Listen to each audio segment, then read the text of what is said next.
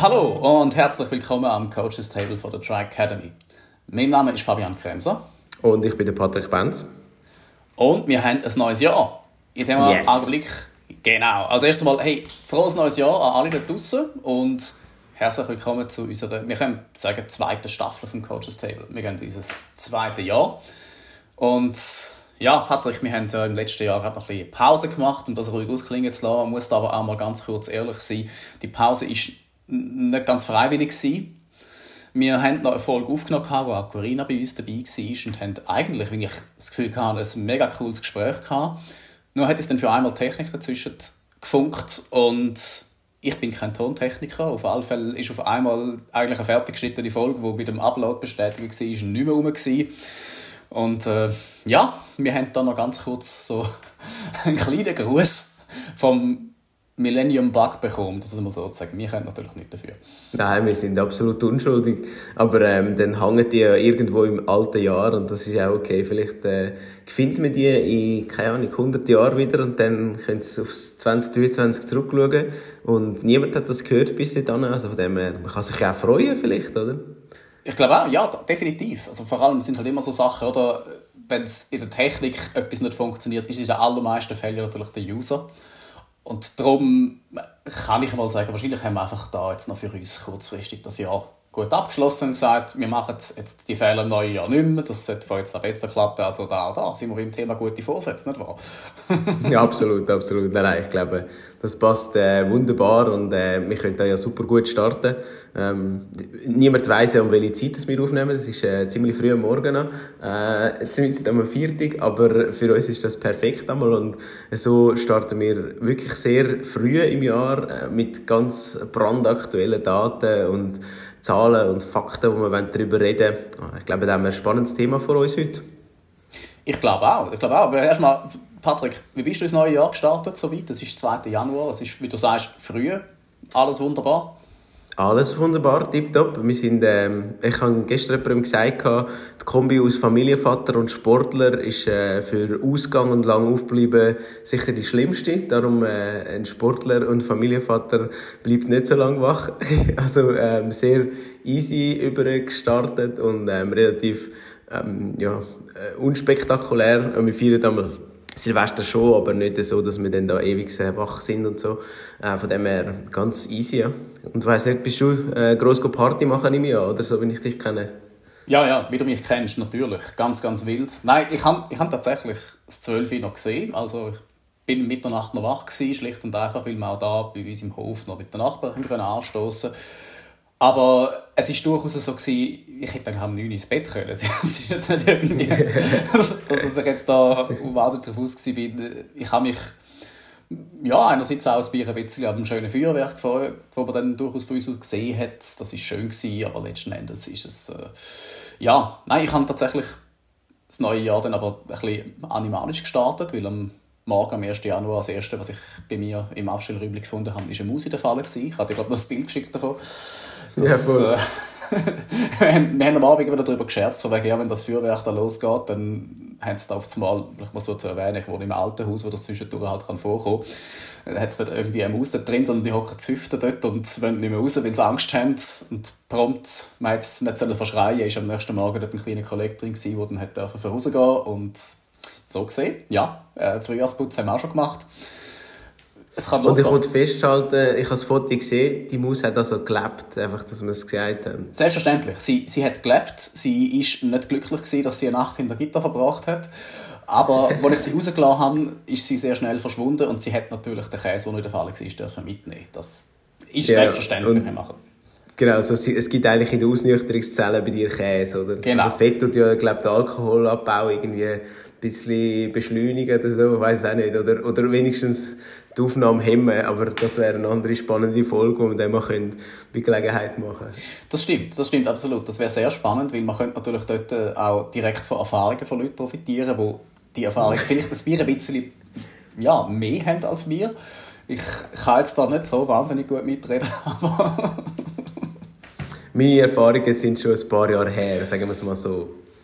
Ja, also in dem Extremen, wo das ein Thema gewesen wäre, ist es bei mir sicher auch. Also, mm, ja, das ist eine zweistellige Zahl. Und wahrscheinlich auch schon ein bisschen, ja, ich habe dir noch mal ein anderes Bild geschickt. Ich habe, also, als ich am, nach dem letzten Test vom Labor im letzten Jahr, das war am 30. Dezember, am Nachmittag, frühen Abend heimgefahren bin, äh, ich ein ziemlich also krass, nein, es war ein schönes Erlebnis, gewesen, aber es ist mir recht eingefahren. Du weißt ja, ich, ich bin dort durch zwischenteils ein bisschen puristisch. Wenn ich Musik höre, mir sind die Texte sehr wichtig. Und das heisst, Musik in meiner Playlist, das sind oft welche, wo ich Texte auch gerne höre. Und ich bin an, einer, an der Bahnschranke dort vor Feraldorf gestanden. Das kommt zwischendurch vor, wenn ich von Osteretto fahre. Und habe auf den Zug gewartet. Und auf einmal meine Playlist gemeint, sie müssen mir einen Bob, einen Bob Seger-Song vorspielen, wo es darum geht, und ich kenne auch, und darum ist mir das so eingefahren, ich, ich kenne den Videoclip auch. Der Videoclip ist schlicht und einfach der, wie ja, ein, ein Mann an einer, an einer Bahnschranke steht und auf das Mal kommt ihm halt so in den Sinn, was er vor 20 Jahren erlebt hat. Und das ist eigentlich der Inhalt von dem Song. Und ich stand an dieser Bahnschranke, der Song wird gespielt und ich denke mir so, Moment, stopp, 2024 habe ich 20-jähriges Ironman-Jubiläum. Das ist mir dort in dem Moment recht, äh, recht eingefallen. Ich habe das Bild geschickt. Ja, vor, vor 20 Jahren, 2024, am 25. Juli, habe ich meinen ersten Ironman gemacht. Es ist teilweise schon krass, wie schnell die Zeit vergeht. Sehr, ja. Also, ich habe ja vielleicht gesehen, ich habe das ähm, Poster auf Social Media ein Foto von meinem ersten Triathlon im 2016 ähm, in Wallisellen. Mhm. Und ähm, es, hat ja, es hat ja ganz leichte Veränderungen gegeben bezüglich Aerodynamik und meiner Sitzposition. Aber ah, das ist ein ja. anderes Thema. äh, aber vielleicht kannst du dann auch noch dies teilen, wenn dann dein Jubiläum so weit ist und dann äh, dürfen alle von dem Leckerbissen profitieren, wo man den Fabian jubelnd beim Zieleinlauf sieht. Also ist, äh, aber das ist wenigstens schön. Also ich meine, das ist ein cooles Bild. Meins ist eher wirklich so, ja, also es zeigt ja auch etwas auf, oder? Äh, was in dieser ja, lange Zeit ist jetzt falsch gesagt, oder? Es sind erst ähm, noch nicht mal acht Jahre her. Und was in dieser Zeit gegangen ist, oder? Ich dort mit so einem Pulli irgendwie auf dem Velo und ja, es ist wirklich, es ist, es ist amüsant zum Anschauen und wo du jetzt stehst, ist schon, ist schon cool zu sehen, was man auch kann in dieser Zeit ähm, erreichen und entwickeln. Völlig. Vor allem, was, was ich tatsächlich auch gefunden habe aus dieser Zeit, das hat mich dann interessiert. Ich habe sehr früh angefangen, was ich halt an Zahlen zu meinem Körper hatte, irgendwo festhalten. Und ich habe irgendwo die Notiz gefunden, was ich am Rennmorgen gewogen habe. Und das sind tatsächlich irgendetwas um die 57, 58 Kilo gewesen. Also okay. ich habe mein erster Ironman, ich bin zwar schon genauso groß gewesen, körperlich wie jetzt, aber mein erster Ironman mit 18 habe ich mit einem Gewicht von unter 60 Kilo gemacht und das ist effektiv so, wenn man die Bilder auch anschaut zwischen den 20 Jahren. Ich bin körperlich nicht gewachsen in der Größe, aber in der Breite ist das eine oder andere passiert. Ich habe so Sachen gemacht, die plötzlich Oberarme bekommen. Das ist schon ziemlich eindrücklich zu sehen, wie man sich verändert hat. Und äh, es ist jetzt natürlich, es wäre jetzt der Moment, um zu sagen, ja, man ist halt einfach ein bisschen dicker geworden, das kommt auch dazu, aber das, das, ist, das ist ein bisschen später losgegangen. Das ist ein anderes Thema. Genau. genau. Aber ja, damit haben wir eigentlich schon einen wunderbar gleitenden Übergang zu unserem Thema heute. Wir wollen uns ja doch einmal darüber unterhalten, Standortbestimmung, Daten. Ja, wir haben es auch schon gesagt, es ist das neue Jahr da. Jetzt ist eigentlich die perfekte Idee oder der perfekte Zeitpunkt, um sich einmal ein bisschen damit auseinanderzusetzen, wo steht man überhaupt, wo will man hergehen, wo soll die Reise hergehen, weil es sind jetzt, jetzt noch 365 Tage, es ist Schaltjahr und das sind 365 Möglichkeiten, wo soll es hergehen. Ja, sehe ich auch so. Also sobald der Podcast draußen ist, sind es 364, aber ähm, es sind immer noch genug, wo, wo die Leute äh, Zeit haben, um etwas zu machen. Und ja, viel wirst doch auch gefragt über die Festtage, so, weißt du, was soll ich machen jetzt? Ich habe eigentlich Motivation, um etwas zu machen, vielleicht im Frühling. Äh, wie kann ich einsteigen oder was würdest du mir empfehlen? Und ich glaube, das ist wirklich ein perfekter Einstieg. Eben so, wann macht so, also, wann macht eine Leistungsdiagnostik Sinn, haben wir, glaube ich, schon mal behandelt im Sinne von immer. Jederzeit. Genau. Äh, aber eben auch so ein bisschen die, äh, ja, vielleicht die Abgrenzung und die Themen von der Leistungsdiagnostik, welche Methoden das es gibt, auch was wir anbieten und eben nicht im Sinne von, was muss jetzt äh, ein, ein Profisportler wie ich berücksichtigen, sondern vielleicht wirklich für, ja, wie kann man jetzt einsteigen, was würden wir jetzt können machen und wie sieht das auch aus denn jetzt bei dir im Labor? Ja, gut, jetzt muss ich mal kurz meine Fingerknöchel knacken lassen. Ich weiß nicht, was gehört, weil das ist jetzt natürlich genau mein Thema. Und Go for it. Ich habe schon gedacht, also Patrick, ich weiß nicht. The stage is yours. hast, hast du irgendwie noch eine Pause notwendig, dass du jetzt sagst, du musst jetzt einfach den Kopfhörer auf die Seite legen und sagen, ich äh, mache in dieser Zeit ein Stretching oder irgendetwas? Ich sehe es schon. genau, ich fange an, mich zu stretchen. Also, dann fangen wir doch einmal ich denke als erstes an, das ist genau das Thema, wo ganz, ganz viele Leute immer wieder beschäftigt und mich auch gefragt werden. Sie sagen, Leistungsdiagnostik, das ist doch etwas, wo für die Profisportler ist und nicht für mich. Und dem möchte ich einmal ganz kategorisch widersprechen und sagen, also Leistungssportler, unterscheiden wir mal zwischen Profi- und Breitensportler und Sportlerin natürlich auch. Da möchte ich als allererstes mal sagen, nein, das ist vor allem meiner Meinung nach wirklich vor allem anderen ist das im, im Breitensport etwas, wo ganz, ganz essentiell kann sein Weil zum einen mal im Profisport ist, ich sage jetzt mal, die Betreuung und die Überwachung von sämtlichen Sachen, die dort relevant sind, meistens sehr, sehr gut gegeben. Man hat dort äh, die verschiedenen Eckpunkte, wo man im Labor ist, man hat die verschiedenen Eckpunkte, wo man im Feld misst und das kommt oft auch mit der ganzen Datenanalytik zu so einer flächendeckenden, ich sage jetzt einmal, ja, Überwachung oder respektive auch zu einer Kontrolle im positiven Sinn, dass es nicht so wahnsinnig wichtig ist, ob man die Leistungsdiagnostik jetzt dann macht oder zwei Monate später, sondern dass man wirklich halt sehr, sehr oft auch kann sehen man muss ja auch sehen, der Weg zum Profisportler, das weißt du jetzt aus erster Hand, das passiert nicht von heute auf gerade. Man sagt nicht, ich mache jetzt meinen ersten Triathlon und mache das als Profi, das funktioniert in den seltensten Fällen. Stattdessen ist es ein Weg und da lernt man auch sehr viel. Und irgendwo hat man dort oft einerseits das Körpergefühl, andererseits auch den Überblick, wo ein bisschen, ich sage jetzt mal, umfassender ist. Auf der anderen Seite, gerade im Breitensport, ist es ja so, dass man in erster Linie einfach mal nicht weiß, was, was passiert überhaupt. Ich wollte jetzt Triathlon machen, wie fange ich an?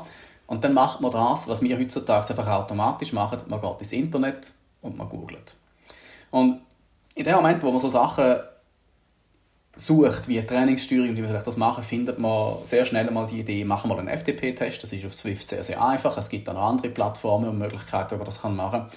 Und dann bekommt man so Aussagen wie, ja, du hast jetzt da deine Schwelle und bei einem gewissen Prozentbereich von bis ist deine, das ist dein aerobe Bereich oder das ist dein Grundlagenbereich und dort äh, verbrennt dein Körper am meisten Fett und so weiter und so fort. Und dann geht man auf dieser Basis arbeiten, was man halt eben nicht liest, respektive was man auch gerne mal außer Acht lässt, weil es irgendwie nicht so auf der Hand liegt, ist, dass die Sportwissenschaft halt eben tatsächlich zu einem ganz, ganz grossen Teil auf Profisportler und ich sage jetzt da bewusst Profisportler, weil der weibliche Körper wird dort noch viel zu wenig untersucht.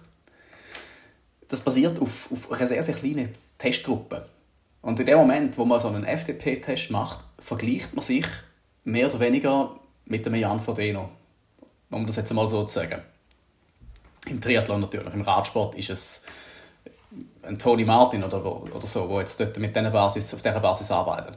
Und wenn man das so sieht, ist es den meisten Leuten relativ klar, dass das nicht unbedingt das gleiche Resultat kann sein kann. Weil wenn man gerade erst angefangen hat, kann der Körper nicht so funktionieren wie der von jemandem, der seit Jahren, vielleicht sogar Jahrzehnten konsequent an dem arbeitet. Und die Diagnostik zeigt das. Das ist halt auch der Part, der bei uns teilweise ein bisschen unangenehm ist, weil gerade im FDP-Test können sehr viele Leute mal sehr, sehr schnell auch viel Leistung bringen. Sieht dann aber, dass der Körper kein bisschen so funktioniert, wie er es rein nach dem, was man im Internet liest, sollte. Und dann ist man als erstes mal enttäuscht. Und das kann ich sehr gut verstehen, weil also das geht den meisten so, mir inklusive. Als ich zum ersten Mal von dieser Idee gehört habe, FDP-Test, äh, man kann das die machen, bin ich völlig aus dem Häuschen gesehen. Ich dachte, ja, hey, hurra, das, das ist die Antwort auf alle Probleme. Und tatsächlich hat man dann sehr schnell gesehen, nein, es ist eigentlich der Anfang von allen Problemen die Antwort auf. Weil, wenn man nach dem arbeitet, das ist auch etwas, wo man jetzt gerade zum Jahreseinstieg, denke ich, durchaus mal darf sagen, wir sind seit etwa zweieinhalb Jahren regelmäßig im Labor tätig und wenn man etwas mit fast an Sicherheit grenzender Wahrscheinlichkeit kann sagen, ist, dass wir noch keinen einzigen gesehen haben, der auf der Basis von FDP gearbeitet hat und nicht erste Anzeichen vom Übertraining gezeigt hat. Also die Chance, dass man viel zu intensiv trainiert, ist einfach sehr, sehr groß. Und darum würde ich jetzt mal sagen, gerade im Breitensport ist eine wirklich gute Diagnostik etwas vom absolut Wichtigsten, weil das heißt ja nicht, dass man dann nicht intensiv trainieren ganz und gar nicht, aber ähm, es heißt einfach, es gibt einem die Möglichkeit, viel, viel genauer zu sehen, was jetzt im Körper überhaupt passiert, wenn man dann bereit ist, darauf zu schauen. Das ist dann nachher das Nächste, aber das ist ein Detail. Ja, ich glaube, du hast das sehr, sehr gut schon ausgeführt. Ähm, eben für mich ist auch so, Breitensportlerinnen und Breitensportler können extrem von einer Diagnostik profitieren.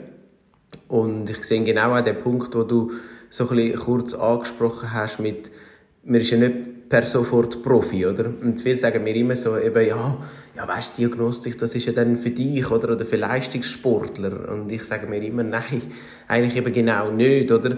Du musst ja eigentlich nur schon mal, dass du deinem Körper kannst Sorge tragen, musst ja wissen, äh, jetzt ganz einfach gesagt, wo musst du trainieren, in welchem Bereich musst du trainieren, eben, dass du nicht genau in das Thema kommst von einem Übertraining. Und da sage ich mir, zum einen ist es bei vielen so, sie gehen vielleicht zwei bis dreimal in der Woche am Anfang, machen Sport oder vielleicht viermal und investieren doch schon einen beachtlichen Zeitteil von ihrer Freizeit oder von ihrer äh, zur Verfügung stehenden Zeit in ein Hobby. Und ich frage mich dann immer, wieso investiert man nicht noch eine Stunde oder äh, von mir aus eineinhalb Stunden in eine Diagnostik äh, und dann nachher weisst aber genau, dass in dieser, in dieser Zeit, die du dann zur Verfügung hast, nehmen wir mal fünf Stunden in der Woche, wirklich auch in den richtigen Bereich trainierst und nicht einfach irgend ja, ein Seich machst und ähm, einfach auf Basis von irgendwelchen Daten, wo, wie du es vorausgeführt hast, die dann nicht auf dich individuell stimmen, anfängst zu trainieren.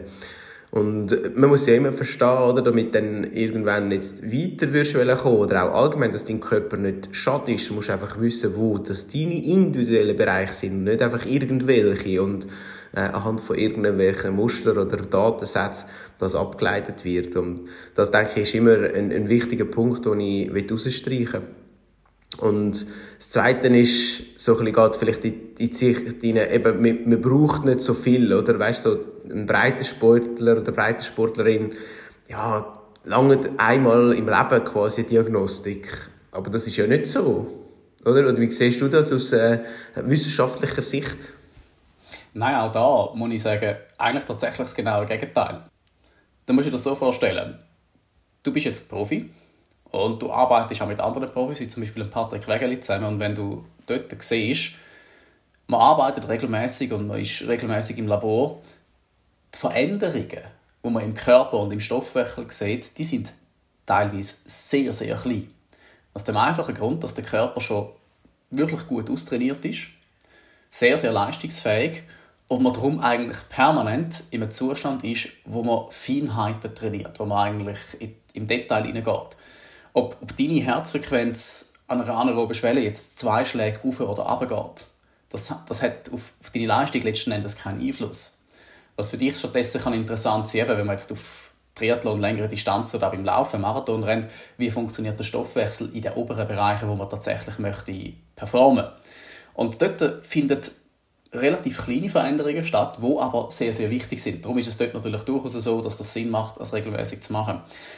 Wenn man das aber abskaliert und sich überlegt, wie schnell man die ersten Fortschritte macht, wenn man mit dem Sport überhaupt einmal anfängt, dann sieht man sofort, dass dort beispielsweise in den drei Monaten, wo wir auch sagen, kann man die Daten ansatzweise aktuell sehen von so einer Leistungsdiagnostik, dass die sich komplett verändern können weil der Körper auch viel, viel empfänglicher ist für Reiz. Und mit Reiz meine ich jetzt ganz bewusst nicht, dass der Muskel brennt, sondern effektiv, dass man auch sagt, dass man das ganze System trainiert. Und dort haben wir natürlich immer das Problem, wir messen in erster Linie nur die Sachen, die uns darin bestätigen, dass wir richtig trainieren. Und mit richtig meinen wir, wir suchen uns einen Wert aus, zum Beispiel eine Schwelle, ob das jetzt die anaerobe Schwelle ist oder die funktionelle Leistung, sei dahingestellt. Und von dem wollen wir, dass der permanent aufgeht. Und wenn der nicht aufgeht, haben wir das Gefühl, wir haben schlecht trainiert. Und danach ist die Antwort, wir müssen mehr und härter trainieren. Wenn er aufgeht, haben wir gut trainiert, aber die Antwort ist auch dann, wir müssen mehr und härter trainieren. Was wir aber sofort außer Acht lassen, ist, dass wir natürlich dort dazu auch Herzfrequenzbereiche haben, die eigentlich darstellen, wie ein System auf die Leistung reagiert. Und dort ist die Leistungsdiagnostik in den allerseltensten Fällen der Punkt, wo man sagt, so ist es jetzt, sondern da sieht man viel, viel mehr, so kann es werden. Nehmen wir jetzt zum Beispiel einfach mal das Thema Basistraining, weil es ist Januar und viele sind jetzt im Grundlagentraining oder sollten jetzt zumindest sein, unserer Meinung nach. Und der Basisbereich geht beispielsweise auf dem Velo bis irgendwie 150 Watt. Und jetzt sieht man, jetzt hat man eine korrespondierende Herzfrequenz von vielleicht 135 Schlägen pro Minute dort, was für viele eher tief ist. Das würde heißen, dass wenn man jetzt ein einstündiges Grundlagentraining macht, wo man irgendwie bis die 150 Watt auf der Rolle fährt, sollte eigentlich auch der Puls nicht drüber gehen. Wenn der aber über dem Bereich ist, dann nachher ist die Aussage, die man direkt messen kann, und das ist jetzt der, der springende Punkt, man kann das im Training messen, eigentlich die, dass das Training im Moment noch zu intensiv ist. Also das heißt, dass der Körper für die Grundlagenleistung langfristig mehr belastet wird, als es eigentlich sollte. Wenn man dort nicht konsequent dranbleibt, wird man sehr, sehr schnell sehen, dass es gar nicht irgendwie 10 Stunden Training auf der Rolle braucht pro Woche, sondern dass vielleicht drei oder vier, die aber sehr gezielt sind, langen, damit sich das angleicht. Und wenn man dann nach beispielsweise drei Monaten sieht, jetzt fahren wir eine Stunde mit dem Schnitt irgendwie 140 Watt, Obergrenze 150 und der Puls ist im Schnitt vielleicht irgendwie 130, Obergrenze 135, wo er sollte sein, dann ist jetzt der Trainingsfortschritt passiert. Es wird Zeit für die nächste Diagnostik, weil es haben sich auch andere Sachen verändert. Das kann durchaus sein, dass die anaerobische Welle immer noch am gleichen Punkt ist, aber unter Umständen hat man dadurch, dass man die Basis jetzt besser ausgebaut hat, eine höheres, höhere Kapazität zur Sauerstoffaufnahme. Das heißt, man kann VO2 Max Intervall ein bisschen intensiver machen, man kann dort wieder mehr geben, aber das muss passieren. Und wenn man das ignoriert und schlicht und einfach immer zum Beispiel nur darauf lässt, was Garmin sagt, und wir wissen das beide, also ich bin in Kopenhagen am Ironman ins Ziel gekommen und Garmin hat mir gesagt, mein Trainingszustand sei unproduktiv. Das kann einem wahnsinnig machen. Und dann berechnet einem Garmin natürlich auch individuelle Bereiche in Anführungszeichen. Und wenn man dort die ganze Zeit sagt, ja, ich bin absolut auf Kurs, ich mache das, was man soll, hat man einfach sehr, sehr schnell das Problem, dass man komplett verwirrt wird. Und darum sage ich da immer wieder, wenn man auf der Basis von einer Diagnostik arbeitet, hat man die individuellen Bereiche, man kann die individuell messen. Und wenn man das seriös macht und sich daran hält, dann ist es eine Frage von der Zeit, bis auch die Trainingserfolge kommen. Wenn man das aber irgendwann ignoriert, hat man sehr, sehr schnell das Problem, dass man eigentlich einfach nicht mehr weiß, wo man überhaupt steht. Und dem kann man das aus Bier ein bisschen entgegenwirken, gerade auch im Breitensport. Ich sehe auch noch den Punkt vom Wiedereinstieg einmal so ein bisschen als kritische Herausforderung vielleicht. Ähm, wenn jetzt jemand schon Diagnostiken gemacht hat, dann sehe ich immer wieder, dass man dann die alten Werte nimmt und quasi anhand von denen anfängt wieder einsteigen und trainieren. Und genau dann passiert ja das, was du sagst, man ist eigentlich zu hart unterwegs am Anfang und legt eben eigentlich nicht eine Basis, was man sollte, beim Wiedereinstieg oder sogar eine Vorbereitung, sondern man überfordert den Körper schon komplett. Und ich habe das so ein bisschen als Beispiel nehmen, um aufzuzeigen, dass eben genau eine Diagnostik am Anfang Sinn macht. Also es ist nicht das Ziel, wir wollen nicht äh, jemandem sagen, ja komm in zwei Monaten wieder, dann bist du fitter. Das ist völlig, äh, also das macht überhaupt keinen Sinn, oder? Sondern komm, wenn immer möglich, sofort beim Trainingseinstieg oder beim Wiedereinstieg oder nach einer Verletzung oder was auch immer, mach dann eine Diagnostik, oder? Und nicht erst, wenn du wieder dich fit fühlst. Das hat überhaupt keine Logik sondern man muss sich das so vorstellen, dass man Diagnostik macht, dann sieht man, wo man steht. Das ist eben Standortbestimmung und wir sagen nicht, das ist nicht ein Wettkampf, oder? Das ist ein Ziel, also der Wettkampf ist schlussendlich der Zielpunkt und die Standortbestimmung dient dazu, am Körper äh, zu schauen, wo steht man heute und wie soll ich jetzt in den nächsten paar Wochen trainieren, damit der Körper sich idealerweise adaptiert. Und wenn man das eben regelmäßig macht, dann gibt es genau den Loop, oder? Also dann kann ich am Anfang, wenn ich jetzt unfit bin, Diagnostik machen. Dann kann ich mich aber auch entwickeln. In diesen, sagen wir mal, acht bis zwölf Wochen äh, entwickle ich mich. Und dann sehe ich das ja auch. Und eben, du siehst wirklich auch im Training rein, dass sich dein Zustand verbessert oder ähm, die Korrelation zwischen Herzfrequenz und Leistung, die du jetzt angesprochen hast, dass die besser stimmt. Und so macht dann nachher eine Diagnostik wieder Sinn, um zu sagen, und jetzt schauen wir, was machst du jetzt in den nächsten acht bis zwölf Wochen? Auf was lernen wir jetzt wieder den Schwer Schwerpunkt setzen? Und äh, was sind jetzt deine individuellen Bereiche? Und da sehe ich schon auch wie du, ich meine, bei Anfänger oder bei Einsteiger, also nicht, nicht zwingend Einsteiger, aber einfach auch sonst, ähm, sieht man natürlich schon, dass die massiv sich unterscheiden. Also das kann dann schon sein, dass das dann noch ähm, größere Sprünge sind als irgendwann dann hinten aus in einer Saison von einem Profisportler vielleicht, oder? Aber dort geht es dann um andere Faktoren, wie du auch gesagt hast, oder um, ähm, um die verschiedenen Puzzleteile, die du noch daran arbeiten kannst, vielleicht so gesagt. Und ich denke, so ein das Zielbild vor Augen zu haben, die Standortbestimmung, nicht das Gefühl haben, dass das ein, äh, ein möglichst gutes Resultat muss sein, sondern es ist eben ein Ist-Zustand aufzunehmen vom Körper, wo steht man und wie kann man nachher weiterkommen. Ich glaube, das ist etwas, wo mir sehr wichtig ist, dass man das eben auch so mitnimmt und eigentlich nicht das Gefühl hat, man muss dann kommen, wenn man am fittesten ist. Ja, genau. Wobei man auch da noch ergänzen kann, am fittesten meint man ja eigentlich immer, dass man am meisten Leistung drücken kann. Und das ist ganz, ganz oft, dass wir das sehen, dass Athletinnen und Athleten, die zu uns kommen und dann von den Resultaten enttäuscht sind. Sie sind nicht von den Resultaten enttäuscht, wenn sie sehen, dass ihre Fettverbrennung jetzt irgendwie anders ist. Das ist den meisten egal. Also, egal. Nein, sie sehen das und nehmen das zur Kenntnis, ja, das ist jetzt halt so. Aber wenn jetzt beispielsweise die anaerobische Welle beim Laufen um zwei Sekunden auf den Kilometer abgegangen ist, was, sind wir ehrlich, faktisch ein identisches Resultat ist, dann hat man das Gefühl, das ist ein schlechter Test gewesen. Wenn die Maximalleistung abgegangen ist, hat man das Gefühl, das ist ein schlechter Test gewesen. Und das ist das, was wir immer wieder hören. Ja, ich hätte gerne noch mehr gemacht. Und da darf man vielleicht einfach mal ganz, ganz gerade herausfragen, ja, warum denn überhaupt? Wenn man nur den Fokus von der reinen Leistung bringt, dann, klar, dann wird man sehen, dass die Zahl aufgeht, aber wenn man jetzt den Fokus auf den Körper nimmt, auf die ganze systemische Leistungsbereitschaft, auf die Leistungsfähigkeit und nicht zuletzt auch auf die Gesundheit, dann sind diese Sachen wichtig. Dann sind die Sachen sehr, sehr wichtig. Was passiert eigentlich in den unteren Bereichen? Was passiert mit dem Körper, sobald man sich bewegt? Kommt der Sauerstoff in den Zellen an? Wie lange kommt er an? Wenn er nicht ankommt, warum kommt er nicht an? Und das ist nachher sehr, sehr wichtig, dass man halt auch die Vorgeschichte kennt. Ist da irgendwie eine Krankheit vorhanden, die jetzt noch nachhält und so weiter und so fort? Und du hast jetzt dort gesagt, oder, eigentlich am Anfang, da muss ich mich jetzt auch gerade an der Nase nehmen, weil du weißt, ich bin jetzt letzten Endes ganze fünf Wochen nicht in der Lage zu trainieren, weil es mich richtig verwünscht hat. Ich bin richtig, richtig lang außer Gefecht gewesen. und das ist auch etwas, was mir mein Arzt gesagt hat. Es ist jetzt eigentlich ganz egal, ob ich symptomfrei bin und nicht mehr ansteckend bin. Ich muss wirklich einfach warten, bis gewisse Sachen wieder richtig da sind, bevor ich mich wieder belasten darf. Was natürlich meinem Ego einen absoluten Knacks gibt, das ist völlig klar. Aber wenn ich jetzt überlege, ich bin Ende November das letzte im Labor und habe gesehen, dort sind gewisse Sachen in Gang. Ich bin wieder auf dem aufsteigenden Ast, es geht wieder besser, ich bin ich wieder fitter, effektiv auf allen Ebenen, die ich eigentlich sehen. Wenn ich jetzt auf die Idee komme, ich könnte jetzt anfangen, Januar nach fünf Wochen nicht nur Trainingspause, sondern krankheitsbedingter Trainingspause, wo mein Körper richtig harte Belastungen auf der Immunbasis durchlaufen hat, mit diesen Wert wieder anfangen zu trainieren, dann ist die Katastrophe vorprogrammiert. Also das heißt, ich, ich wäre so oder so wahrscheinlich einfach in den Bereichen, wo ich sollte, zu intensiv und in den anderen Bereichen überhaupt nicht. Und das heißt für mich so, der erste Schritt muss jetzt sein, in dem Moment, wo ich mich wieder kann bewegen, dass ich einmal schaue, ja, wo stehe ich überhaupt?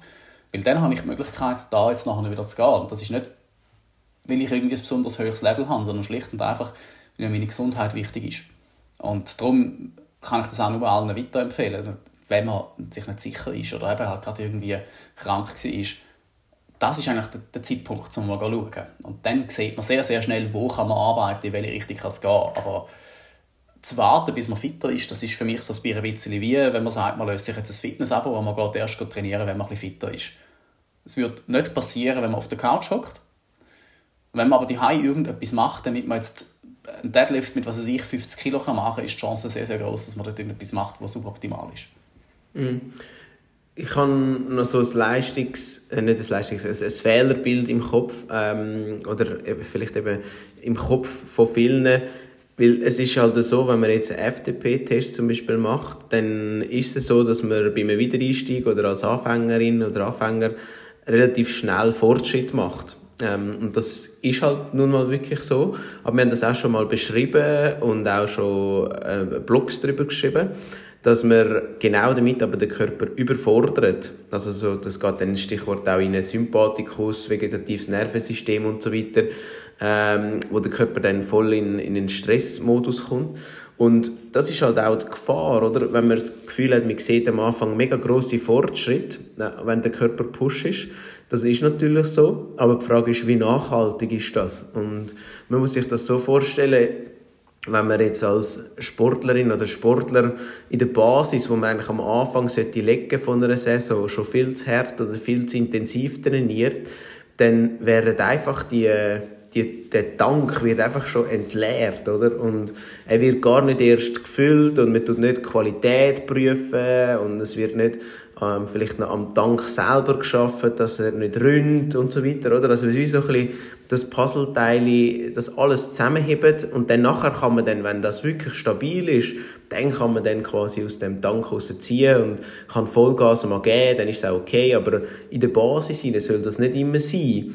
Aber kurzfristig ist es natürlich schon so, dass es cool ist. Es gibt sofort Leistungssprünge, äh, wo aber niemandem etwas bringen, dann langfristig. Also das ist dann spätestens nach ein paar Monaten äh, ist entweder dann die Leistung nicht da oder im dümmsten Fall hat man sogar eine Überlastung. Äh, das kann sich zeigen im, im Nervensystem, also eben, dass dann der Körper überfordert ist und zu viel Stress hat oder natürlich auch mit Verletzungen, also klassische Ermüdungserscheinungen vom Körper und so dann sofort wieder die Freude verliert, ganz aufhört oder halt einfach nicht weiterkommt und nicht so, wo die, ja, der Körper macht nicht das, was man will. Und deshalb ist das uns immer so wichtig, dass man das nochmal rausstreicht und sagt, uns ist schon klar, dass man mit dem FDP jetzt konkret sehr schnell so Leistungssprünge sieht und auch kann nachweisen in dem Sinn. Aber die werden nichts bringen und das ist einfach das, was man will sehen, aber es macht keinen Sinn äh, sondern man muss schauen, was im, im Körper passiert und was du eben individuell musst nachher erreichen und, willst, und wohin das du willst gehen, das ist viel, viel entscheidender. Und Fabian, das ist vor ein gutes Beispiel gesagt, eben mit jetzt zum Beispiel nach einer Basisarbeit, wie jetzt, also ich habe jetzt zum Beispiel auch klassisch im November einen Test gemacht und jetzt, äh, jetzt dann im Januar wieder und ich eins zum Beispiel ja, da wird jetzt, äh, ich sage jetzt, dass auf so maximal werden auf der Schwelle wird sich jetzt da noch nicht extrem viel tun, weil ich habe das gar nicht bespielt, oder? Und, aber das ist ja nicht das Ziel und das muss man sich immer bewusst sein. Wo, was ist denn der Fokus gewesen? Und auch das Gleiche ist, in einer Off-Season, was ist der Fokus? Das ist nicht das Ziel, dass man dann irgendwie die Schwelle kann heben oder was auch immer. Absolut nicht. Sondern dann geht es nachher darum, bei einer Standardbestimmung wieder zu schauen, äh, ist zum Beispiel jetzt nach einer Basisarbeit, ist dort der Basisbereich gut? Sind, wie funktioniert jetzt der Stoffwechsel? Und da geht es noch nicht darum, oh, meine Schwelle ist noch nicht dort, wo sie im letzten Juni oder Juli war. Ja, nein, muss sie ja nicht. Soll sie ja gar noch nicht. Ist falsch, oder? Und ähm, die Athletinnen und Athleten, die jetzt von mir zu, zu dir kommen in den nächsten Tagen oder sogar heute und morgen in den nächsten wirklich konkreten Tagen, die haben genau die gleiche Aufgabe gehabt. Also sie haben Basisarbeit zu machen und nicht jetzt schon Schwellenbereich äh, zu verbessern, massiv zu verbessern, damit sie dann auf einem Wettkampf irgendwo im Sommer parat sind. Das ist jetzt gar noch nicht Thema. Und darum finde ich das immer so gut, wenn du das auch sagst. Eben, es ist eigentlich nicht das Ziel, dass man an allen Stellschrauben gleichzeitig schafft und alles aufdrehen Ja, ganz genau. Wir steuern da jetzt eigentlich im Eiltempo auf ein Thema zu, wo ja auch ganz, ganz klar in die Richtung geht, wie kann man den Sport auch nutzen, um gesund zu bleiben oder besser gesünder zu werden und, macht, und sich nicht kaputt zu machen. Und was für mich dort immer so ein bisschen wichtig ist, also zum einen Mal muss man ganz klar unterstreichen, es gibt immer Ausnahmen, die die Regeln bestätigen, das möchte ich da zuerst kurz gesagt haben, weil das sind selten die besten Beispiele. Wir orientieren uns zwar dann, aber das sind meistens Ausnahmen. Man kann das ein bisschen so vergleichen, um da eine gemeinsame Sprache von uns mal kurz zu nehmen. Wenn du dich anfängst für das Bergsteigen zu interessieren, ist am Anfang mal die Faszination da, weil man entweder irgendwo etwas gesehen hat, etwas erlebt hat oder einen Film gesehen hat oder irgendetwas. Das fasziniert einem auf einmal. Und dann geht man zum Beispiel mal in einer Tageswanderung auf den Speer auf im Toggenburg. Und man kommt dort nicht auf die Idee, dass die erste bisschen intensivere Hochtour nachher sofort der Mount Everest soll sein also wie gesagt, Ausnahmen, wo sich das dann nachher letzten Endes einfach irgendwie kaufen und dann dabei sterben, sind immer da, wo die Regel bestätigt. Aber in der Regel geht man nicht gerade los und rennt auf den 8000er rauf, weil man jetzt auf dem Speer angekommen ist und kein Problem hat. Im Triathlon sehen wir das Phänomen allerdings fast immer. Man sucht sich irgendetwas aus, wo einem die Faszination gibt. Und da sind wir auch, einmal mehr sind wir ehrlich, das passiert in den meisten Fällen über irgendetwas, wo man einen Eindruck vom Ironman sieht. Das fasziniert und man überlegt sich, ich könnte das doch eigentlich machen. Und dann fängt man an und macht einfach mal. Und du hast das vorher sehr, sehr schön ausgeführt man macht vielleicht einen FTP-Test, weil man jetzt die Möglichkeit ganz einfach hat. Und es gibt ganz, ganz viele Geschichten, wo man auf Instagram und überall liest von Leuten, die einfach sofort gerade einen Ironman gemacht haben und das sofort eigentlich ganz gut gegangen ist. Und wir kennen das auch. Wir haben ein paar Leute schon bei uns gehabt und auch teilweise Leute, mit denen wir jetzt arbeiten, die merken, es geht ja. Man macht am Anfang rasend schnell Fortschritt. Und was dann früher oder später passiert, und leider ist es meistens eher ein bisschen später, ist, dass man in dieser Zeit den Körper überlastet. Und es kommt dann etwas in Gang, wo wir ganz, ganz oft immer das gleiche Muster sehen. Auf einmal fehlt die Energie, um die Leistung, die man bringen will, noch zu erbringen. Man wird immer langsamer und das, obwohl man eigentlich einen Stundenumfang von, was weiß ich, 10, 12, 15, teilweise sogar 18 Stunden pro Woche hat, was aber witzig ist. Und auf einmal wird man langsamer oder mag weniger Leistung drücken, fühlt sich die ganze Zeit ausgelaugt und der einzige Schluss, den man sich, wo man sich irgendwie kann zusammenreimen kann, ist, Moment, ich habe ja früher noch intensiver trainiert. Jetzt muss ich auch wieder noch intensiver trainieren. Was man aber in dem Moment außer Acht lässt, ist, dass man sich eigentlich in seltensten, Frage, äh, seltensten Situationen mal die Frage stellt, was trainiere ich denn jetzt überhaupt? Also welcher Aspekt von dem Sport wird jetzt gerade trainiert? Weil das, auf das wir uns konzentrieren, ist eigentlich immer nur entweder die Leistung auf dem Velo, da wenn wir höhere Wattzahlen sehen, oder die Geschwindigkeit beim Laufen, da wenn wir tiefe Zahlen sehen, wenn es um Minute auf den Kilometer geht.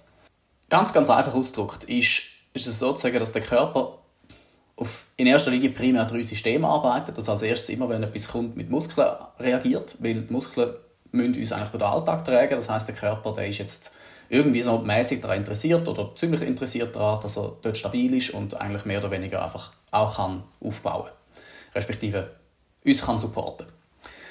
Das heißt, in dem Moment, wo wir anfangen, Ausdauer zu betreiben, wird eine gewisse muskuläre Entwicklung da sein, weil sich der Körper auf das muss anpassen muss. Da kommt das Signal, da sind wir jetzt beim, beim Nervensystem auf der neurologischen Ebene, jetzt ist Ausdauer gefragt, jetzt ist mehr Kraft gefragt und am Anfang wird es eine Kraftentwicklung geben. Darum wird am Anfang die FDP erst einmal aufgehen. Und dann wird das Herz reagieren, weil das Herz ist damit beauftragt, das ganze System, das jetzt völlig neu da ist, mit Energie zu versehen. Also in dem Fall in Form von Sauerstoff und halt dem ganzen Transport von den Nährstoffen, was es braucht.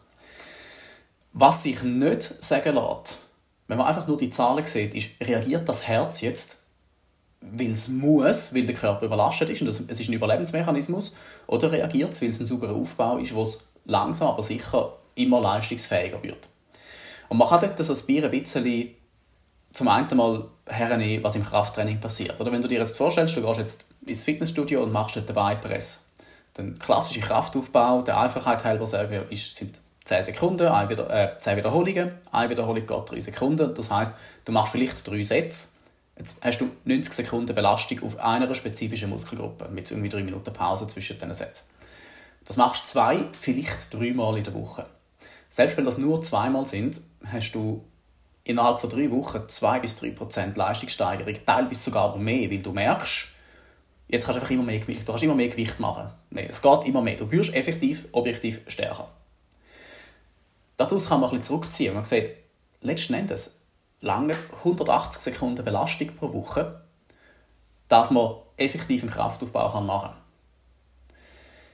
Im Ausdauersport belastet wir nicht 180 Sekunden, sondern wir belasten letzten Endes Stunden und ewig. Das heißt, der Reiz, der dort kommt, ist viel zu hoch, dass der Körper überhaupt noch etwas anderes machen kann, als nur noch zu reagieren. Panikreaktion, am Anfang ein paar Wachstumshormone ausschütten, damit der Körper nicht kaputt geht daran. Aber dann geht er sofort in den Modus, was einfach heißt Maintain and Protect. Jetzt bleibt das, was man hat erhalten, aber mehr wird nicht mehr gehen. Egal, was man macht. Und was dann passiert, da hat man jetzt wieder das Thema, wo man messen kann, ist, dass man sehr, sehr schnell anfängt zu sehen, dass verschiedene Sachen nicht mehr so arbeiten, wie sie eigentlich sollten. Und eins von denen, das hast du auch gerade erwähnt, ist das Thema Herzfrequenz. Wenn man jetzt beispielsweise, das haben wir jetzt gerade vorher besprochen, permanent sieht, dass die Herzfrequenz viel, viel höher ist, als sie eigentlich bei dieser Leistung sollte sein, ist das ein Hinweis darauf, dass das System zu viel Energie braucht. Also muss man sich fragen, was trainiert man jetzt gerade? Wenn das System zu viel Energie braucht, gibt es immer Antworten dafür. Da kann man sich immer überlegen, wo dran mag das liegen. Es liegt in den aller, aller, aller seltensten Fällen daran, dass man zu wenig, also dass man zu locker trainiert hat, sondern es ist in den meisten Fällen, dass man aus irgendeinem Grund jetzt das System mehr braucht. Also das heißt, das Herz muss mehr Energie liefern, als eigentlich da ist. Und sofort wird es unglaublich komplex. Sofort muss man sich überlegen, sind unter Umständen meine Muskeln permanent verspannt? Und ganz klar, fressen darum permanent mehr Energie. Könnte ich also durch Beweglichkeitstraining und Koordinationstraining Energie sparen?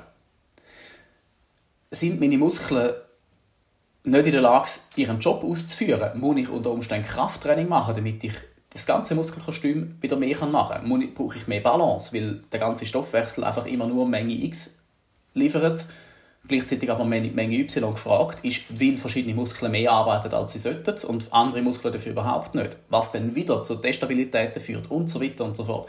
Und wenn man das jetzt bisschen auf die Skala anwendet, auf der wir jetzt reden, muss man sagen, gerade im Breitensport sollte das eine Priorität sein, weil wir sind nicht mehr in einer Zeit, wo man sich sagt, okay, ich fange jetzt an mit Triathlon, im ersten Jahr trainiere ich auf einen Sprint, im zweiten mache ich einen Olympischen, im dritten vielleicht einen 73 und vielleicht im vierten Jahr einen Ironman. Nein, wir haben Leute, die feststellen, ah, ich bin einigermaßen fit und sie melden sich im Dezember für den Ironman im Juni an und haben das Gefühl, dass das eine gute Idee ist. Und es wird funktionieren. Die werden den Ironman machen, die können das durchstieren. Es ist erstaunlich, was man dem Körper alles kann antun kann und sie in erster Linie überhaupt nicht merkt. Aber früher oder später passiert das, dass die ersten Anzeichen da sind. Und jetzt haben wir ein weiteres Problem. Ich weiß, das wird langsam sehr, sehr verschachtelt, aber dadurch, dass man das vielleicht drei oder vier Jahre machen kann, hat man ja immer wieder die Bestätigung, dass viel Training viel bringt. Und jetzt kommt plötzlich das Labor und sagt, hey, nein, eigentlich soll ich das genaue Gegenteil machen und man will sich die Zeit nicht nehmen. Und dann kommt der Schrei, ja, ich muss doch mehr Reiz setzen, ich muss doch mehr Reiz setzen. Und alles, was wir können sagen, ist, schaut euch die Daten an, die ihr fabriziert. Wenn ihr bei einer lockeren Leistung eine Herzsequenz produziert, also euer Herz mit einer Schwellenleistung reagiert, dann braucht ihr zu viel Energie und irgendwo haben wir ein Problem. Die schönste Erklärung ist, wir wissen nicht, wie wir Daten aufzeichnen und das, was da ankommt, ist schlicht und einfach nicht brauchbar. Dann kann man das regeln und dann ist gut.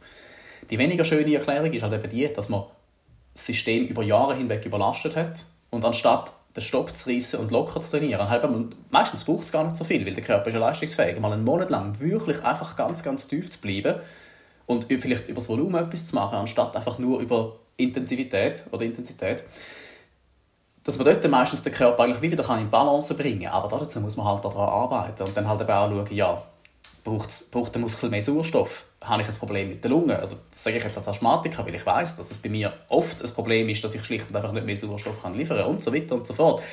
Und darum sind das so die Fragen, wo man mit einer Diagnostik am Einstieg eben sehr gut kann, zumindest einmal überhaupt stellen. Was trainiert man überhaupt? Was braucht gerade Energie? Und vor allem dann nachher, wie kann ich die Energie liefern? Super, ich finde es ein mega spannendes Thema und äh, ich höre daraus, es hat sehr, sehr viele Stellschrauben, es hat sehr viele Inputs und ähm, Anregungen, die man aus so einer Standardbestimmung kann mitnehmen kann. Und ich denke, das ist etwas, wo wirklich, ja, wo man so kann mitnehmen kann. Ich habe für mich noch so drei Sachen aufgeschrieben, die ich möchte mit auf den Weg geben ähm, Grundsätzlich kann man wirklich sagen, Diagnostik macht so oft wie möglich Sinn, also möglichst oft. Und wirklich auch schon am Anfang, also so eine Standortbestimmung ist ein zentrales Element für eine Trainingsgestaltung und für eine ganze Saison und für eine ganze äh, Sportlerkarriere in dem Sinn oder für eine ganze sportliche Laufbahn. Und was ich auch möchte mitgeben ist, euer Körper ist euer Kapital. Also ihr müsst euch einfach bewusst sein, alles was ihr macht und eurem Körper antünt, ist, ähm, ja, gehört dazu. Also beim Sport schafft man mit dem Körper und ich finde es darum extremst wichtig, dass man eigentlich ja wirklich das macht, was für einen persönlich, also individuell richtig und wichtig ist und dass man dann auch so weiterkommt. Und diese drei Sachen möchte ich eigentlich mitgeben und in dem Sinn denke ich, haben wir sehr viel jetzt schon mal ansprechen und ich hoffe, es ist ein bisschen klar geworden, eben wieso und wie wichtig das so eine Leistungsdiagnostik ist. Äh, Fabian, wir haben auch noch einen Blog mal aufgeschaltet, gehabt. Leistungsdiagnostik im Breitensport heisst der.